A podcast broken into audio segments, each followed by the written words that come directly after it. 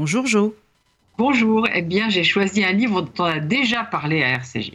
Mais je voulais en reparler car je voudrais que tout le monde le lise. C'est Le charlatan d'Isaac Bashevis Singer, paru en janvier chez Stock, et c'est un inédit, presque 30 ans après sa mort. Oui, un inédit, et si vous avez eu la bonne idée de vous abonner à l'Arche, vous savez pourquoi depuis le numéro de janvier-février où l'on pouvait lire un extrait. Sinon, il est plus que temps de vous abonner à l'Arche. D'ailleurs, le dernier numéro vient de sortir.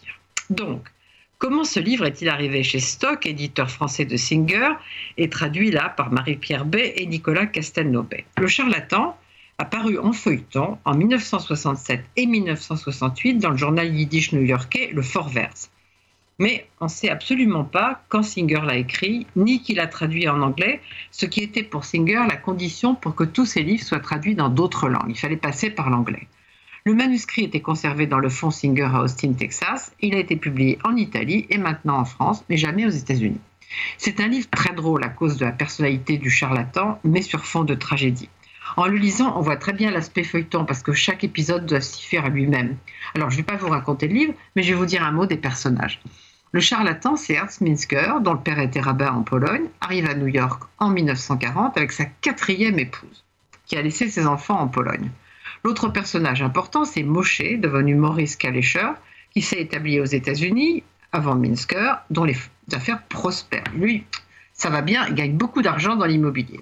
Ils se connaissent depuis l'enfance, Maurice est marié avec Mina. Évidemment, Minsker ne trouve rien de mieux que de devenir l'amant de Mina. Pendant ce temps-là, sa femme Bronia, qui se sent évidemment coupable d'avoir abandonné ses enfants, travaille en usine, pendant que lui est censé écrire un chef-d'œuvre qu'il n'écrira jamais, bien sûr. À travers Bronia, qui se vit comme une personne déplacée, c'est aussi un livre sur l'exil. Il y a en fait beaucoup de péripéties, plusieurs autres personnages. On essaie aussi même à un moment d'entrer en contact avec les esprits. C'est absolument un vrai feuilleton mais avec le talent de conteur de Singer, et qui de temps en temps dit sûrement des choses qui pourraient être sa propre opinion d'immigré sur le pays qu'il a accueilli. Par exemple, les Américains se transformaient en taureaux furieux à force de boire trop de jus d'orange, de prendre des vitamines et de vouer un culte excessif au sport. Alors comme remède, rien de mieux qu'une chanson en yiddish choisie par Louise Denis.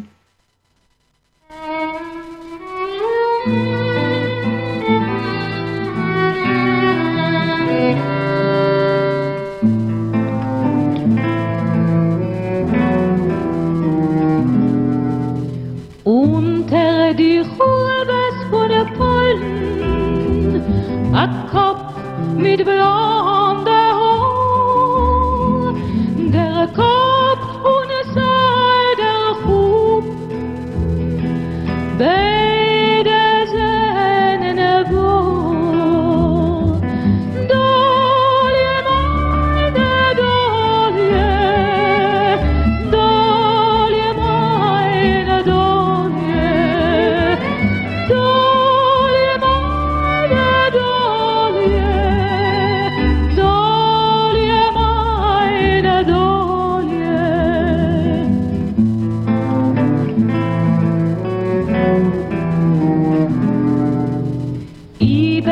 You.